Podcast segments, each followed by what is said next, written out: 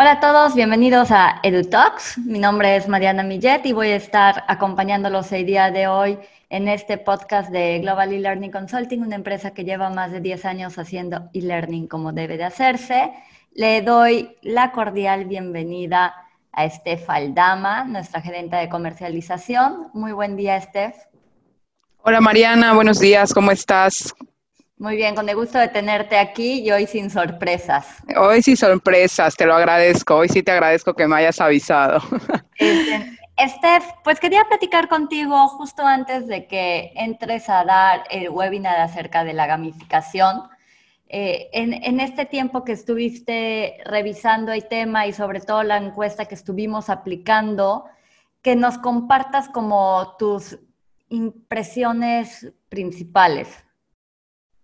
Sí, bueno, de entrada yo eh, considero que está, los docentes y capacitadores hoy enfrentamos un grande reto, ¿no? Que es que nuevas generaciones nos piden más, ¿no? Y todo el tiempo están buscando como un motivo, un valor a todo lo que les transmitimos. Entonces, creo que esta puede ser una filosofía, ¿no? Como lo es la gamificación aplicada a un, a un terreno de no juego que pudiera ser tanto virtual como presencial.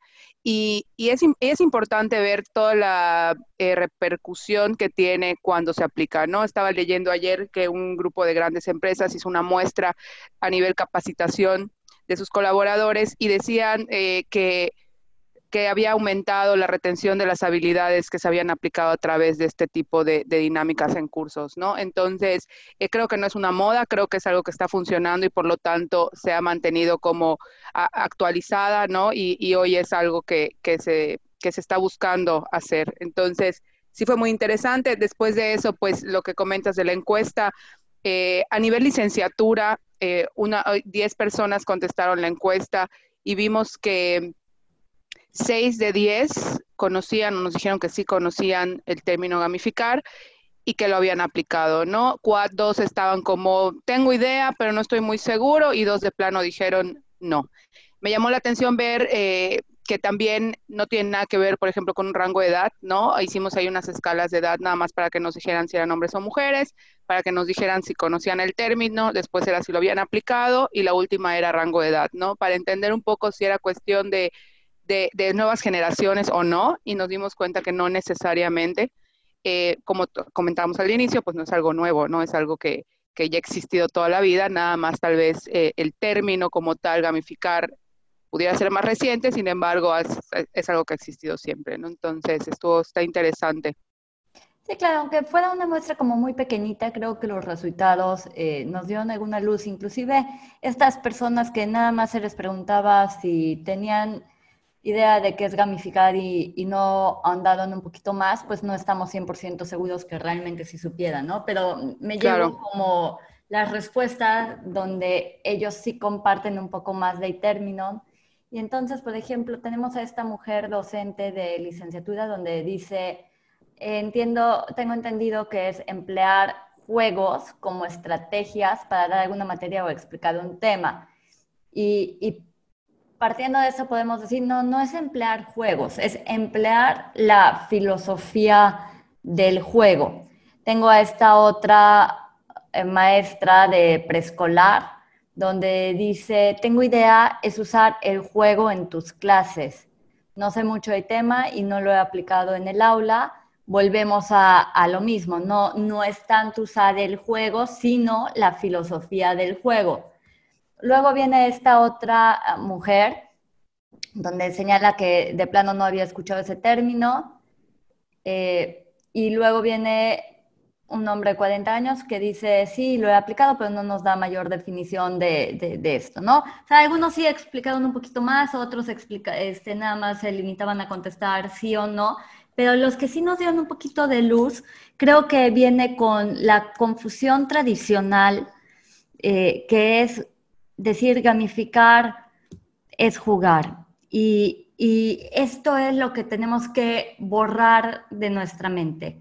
Gamificar no es poner a los alumnos a estar jugando y jugando, no, es más bien llevar toda la filosofía del juego en contextos que, no son de juego y que podamos entender esta importancia de cómo retas al estudiante, cómo lo haces sentir que está en una aventura, cómo le haces que él sienta esto de cómo va progresando, cómo, cómo tomas elementos, diría yo, del juego, pero no necesariamente es ponerlos a jugar.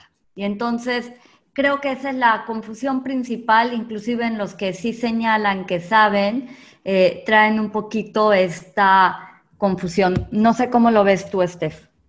Sí, sí, de hecho, eh, coincido totalmente contigo, ¿no? Eh, creemos que, que, por el tema gaming, ¿no? Que en inglés es como se refiere a los juegos o como, o como, se, como es la traducción, pero que realmente no, por eso lo asocian a juego cuando les preguntas, creo yo, esa es mi, deducción o mi conclusión, eh, pero y, lo relacionan con jugar y entonces son docentes y dicen, bueno, pues aplicar juegos en clase, pero como acabas de decir, yo creo que va más allá, es aplicar las mecánicas y toda esta eh, serie de elementos que contiene un juego hacia un fin de aprendizaje, ¿no? Con un objetivo de aprendizaje que no necesariamente es un juego. Ayer estaba un poco confundida todavía, lo tengo que reconocer, porque eh, eh, la parte de juegos serios, ¿no? Y yo decía, bueno, ambos enganchan, ambos eh, eh, te, generan interacción con el, con el aprendiz o con el jugador, por decirlo de alguna manera, pero aunque los juegos serios también pueden tener un fin educativo,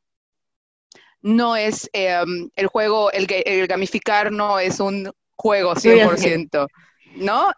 entonces es como...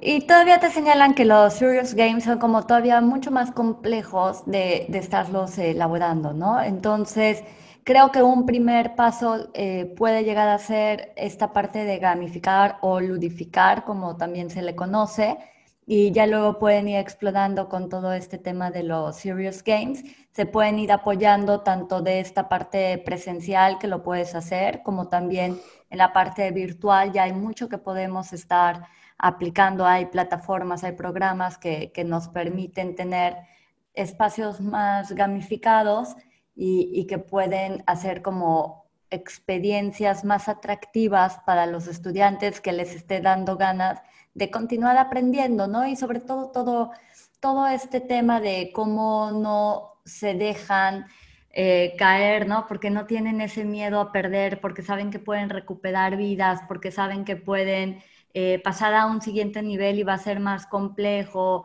Y, entonces eh, todo eso yo creo que puede ir haciendo la diferencia en la forma de ir aprendiendo.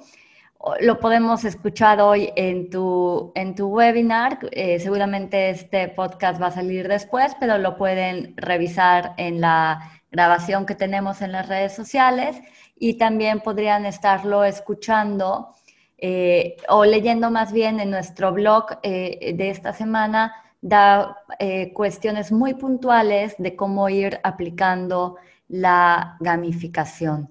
Ojalá que, que, nos puedan seguir en esto y creo que les va a dar mucha luz de cómo hacerlo dentro de sus clases. No sé, Steph, con qué mensaje te gustaría a ti cerrar. Yo, yo me llevo que a nivel, digamos, en el, en el eh, webinar de hoy voy a dar ejemplos como cómo lo viví yo como aprendiz, ¿no? Cuando lo he utilizado en diferentes momentos, tanto estudiando como, como laborando. Y eh, creo que es muy interesante escuchar este punto de vista estudiante, ¿no? ¿Qué me dejó a mí? Cómo pude obtener todas las, toda la información o el objetivo se cumplió en mi caso, ¿no? Al seguir esta, esta filosofía. Y es un poco lo que, lo, que voy a, lo que voy a ejemplificar hoy con la teoría del, del webinar.